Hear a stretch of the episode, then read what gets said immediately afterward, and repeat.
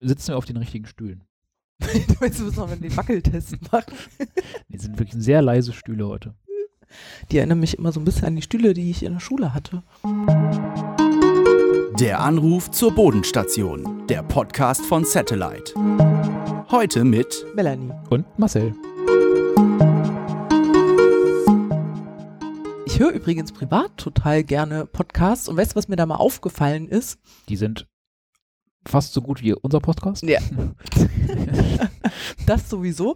Nee, aber so Podcasts, die machen am Anfang ja immer so Eigenwerbung, ne? Dann erzählen, so, ja. ja. ja, dann erzählen die Podcaster immer, dass sie sich freuen würden, wenn man den Podcast abonniert und ein Like da lässt und eine gute Sternebewertung. Und dann habe ich äh, gestern Abend, als ich einen Podcast gehört habe, habe ich so gedacht, das ist bei uns ja gar nicht möglich, ne? Weil den Podcast gibt's ja nur exklusiv in der App. Ja, das stimmt, ja. Genau, das heißt, ähm, man kann den ja gar nicht bewerten, aber was uns natürlich total freuen würde, und das ist jetzt eine kleine Bitte an euch, man kann ja die App bewerten. Das heißt, wir würden uns total freuen, wenn ihr einfach mal im App Store oder im Play Store vorbeischaut und der Satellite-App eine gute Bewertung Sehr da lasst. Ja. Und dann wollte ich heute auch gerne unseren ganzen neuen Podcast-Hörern nochmal ein herzliches Willkommen und Hallo im Satellite Podcast sagen. Denn wir haben ja dazu aufgerufen, wir haben ja diese Podcast- und Newsletter-Anmeldung jetzt in die App gebaut, dass man da jederzeit ein- und ausschalten kann, wenn man von uns News bekommen will. Und dem Aufruf sind ganz viele gefolgt. Wir haben ganz viele neue Podcast-Hörer und darüber freuen wir uns natürlich Total, ja. sehr.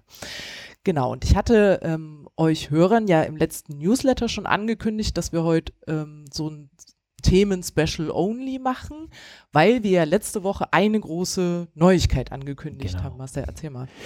Ja, wir haben erzählt, dass wir das mit der Datenoption in der App über eine eSIM verwirklichen werden. Ne? Dass wir das tun werden, das hatten wir ja schon auf dem Community-Event angekündigt und jetzt haben wir gesagt, wie wir es äh, machen werden. Einige hatten es schon vermutet und zwar über eine eSIM. Genau, und ich hatte im Newsletter dazu aufgerufen, dass ihr uns eure Fragen zu diesem ganzen Thema schicken sollt. Und ich habe einfach mal ein paar rausgesucht und ich fange jetzt an, dich zu löchern mit den okay, Fragen unserer Nutzern. Vielleicht fangen wir nochmal von vorne an. Warum haben wir uns denn überhaupt entschieden, eine Datenoption in der App anzubieten?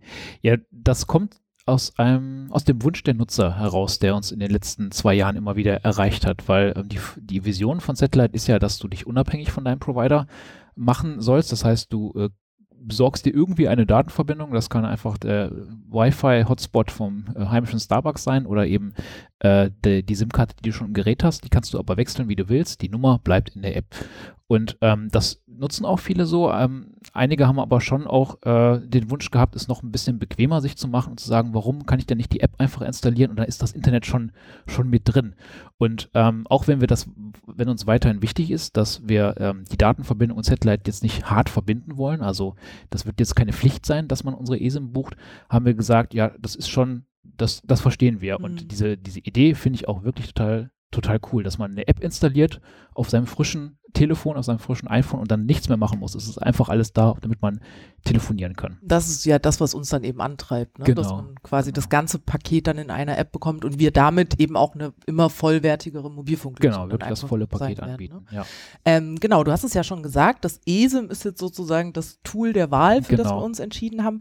Warum denn die ESIM und gab es in den Überlegungen von dir eigentlich auch eine andere Option? Ja, wir haben wirklich lange überlegt, wie macht man das denn? Wie steckt man denn Internet in, in eine App? Das ist ähm, nicht so ganz trivial, sonst hätten es natürlich schon auch viele andere gemacht. Und ähm, wir haben andere Optionen uns angeschaut, äh, die wir vielleicht sogar dann mit der ESIM verbinden werden, wenn es live geht. Äh, eine Option, die im Rennen war, waren so Hotspot-Netzwerke. Also viele äh, Geschäfte und Cafés da draußen bieten Hotspots an und es gibt Anbieter, die das äh, sozusagen bündeln, sodass man immer, wenn man an so einem Hotspot vorbeikommt, dann auch ähm, äh, direkt drin ist im Netzwerk. Das hat aber alles, das war nicht, nicht gut genug, muss man ganz ehrlich sagen. Die Verbindung ist da nicht stabil genug und es gibt natürlich ganz viele Reg Regionen der Welt, wo, wo weit und breit kein Hotspot ist. Also als unterstützendes äh, Ding funktioniert das, aber am Ende sind wir immer wieder auf eine SIM-Karte gekommen. Die SIM-Karte hat ja durchaus ihre Berechtigung und äh, das, was sie, was sie machen soll, das macht sie auch sehr gut.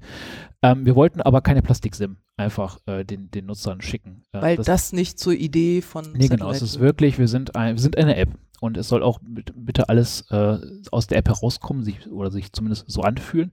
Und da ist die ESIM eben das, äh, was am nächsten unserer Vision gekommen ist, weil man tatsächlich dann aus der App heraus äh, die ESIM buchen kann und dann fühlt sich das genauso an, wie es sich Ja. anfühlen soll. Wie funktioniert denn so eine ESIM? Muss ich mal als äh, total technikaffiner Mensch. Im. Grunde genau wie eine SIM-Karte, nur dass sie sozusagen fest verbaut ist in dem, in dem Gerät. Aber am Ende ist es äh, wirklich genau wie eine SIM-Karte.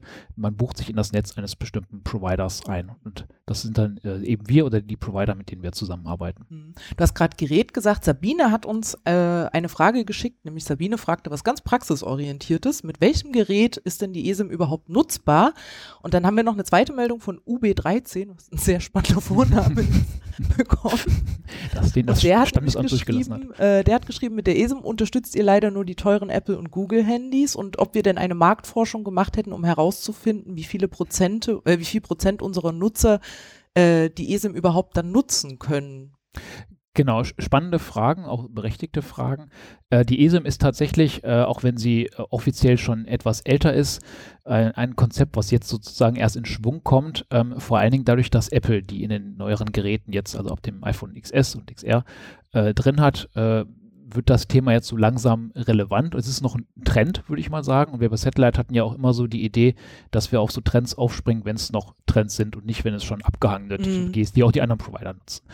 Ähm, das heißt, ja, es ist äh, noch nicht in, also die, die meisten Geräte da draußen haben keine ESIM, muss man so sagen. Auf der anderen Seite, in absoluten Zahlen, haben aber trotzdem viele schon da draußen die Möglichkeit, eine ESIM zu buchen. Millionen Geräte in Deutschland können, können ESIM. Und das ist, war für uns so, so, so ein Schwellwert erreicht, wo wir gesagt haben, ja, das, das, das ist cool, das wird vor allen Dingen auch mehr werden die Mhm. nächsten äh, Jahre. Das können wir jetzt schon genug Menschen anbieten. Konkret, äh, Marktforschung ja, haben wir auch gemacht. Äh, zum Beispiel ein Viertel unserer iPhone-Nutzer äh, kann schon die ESIM buchen, Okay. wenn, sie, äh, wenn sie dann live geht. Und das ist, äh, das sind nicht alle, aber es, es sind Für äh, uns auch, Grund genug, genau, das Thema Grund genug, das, anzugehen. das anzugehen. Und wie gesagt, was du ja vorhin auch gesagt hast, was ja durchaus auch relevant ist, man muss diese ESIM von Satellite dann ja nicht nutzen. Ne? Also das Genau. ist eine optionale Möglichkeit. Ich kann Ja. natürlich weiterhin über jede beliebige andere Datenverbindung äh, dann auch mit Satellite Ja. telefonieren. Ne? Ähm, dann habe ich eine ganz interessante Diskussion auf Twitter gelesen zwischen Marco und Thomas. Ähm, einer der beiden sagte, ja, aber wenn Satellite dann diese ESE macht, dann ja nur als Standalone-Lösung. Also, ne, dass man dann eben das Datenpaket nur über Satellite bekommt und der andere sagt dann, naja, aber ich habe doch schon Daten auf meiner bisherigen SIM-Karte und die kann ich doch dann einfach auch weiter nutzen, ne? Und das ist ja genau das, was ich eigentlich gerade gesagt habe, ne? Genau, also es ist wirklich, ähm, und das hat mir auch gesagt, für den, für den Fall gedacht, im ersten Schritt, ich bin zum Beispiel im Ausland, ich habe gerade keine Datenverbindung, ich suche nach einem bequemen Weg, zumindest auch telefonieren zu können und äh, ein bisschen surfen zu können.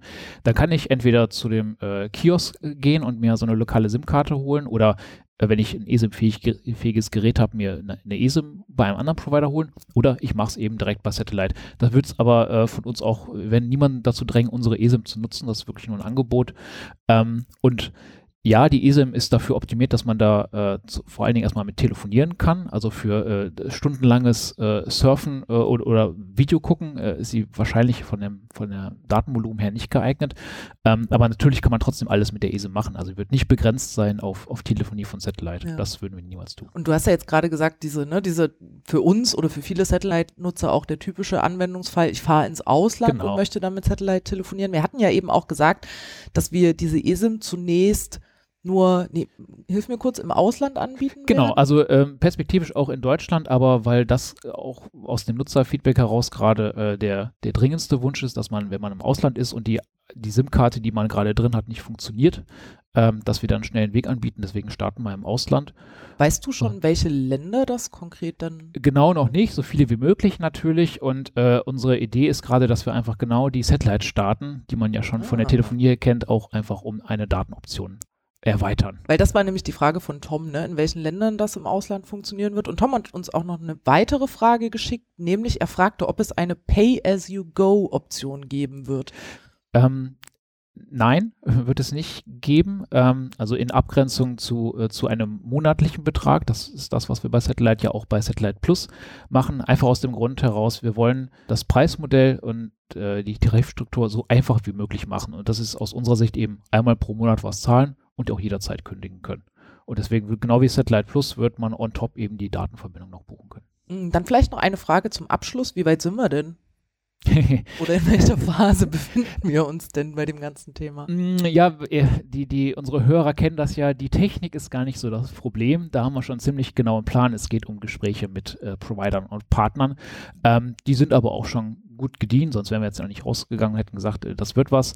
Ähm, von daher, ja, das äh, wir haben uns das für Sommer vorgenommen und ich bin da guter Dinge. Das genau, das wollte ich sagen. Ne? Also das genau. ähm, hatten wir ja auch so angekündigt, dass wir dann pünktlich zur Reisezeit im Sommer ja. 2020 das Ganze zur Verfügung stellen werden. Boah, die Zeit rast. Ne? Wir sind schon wieder durch.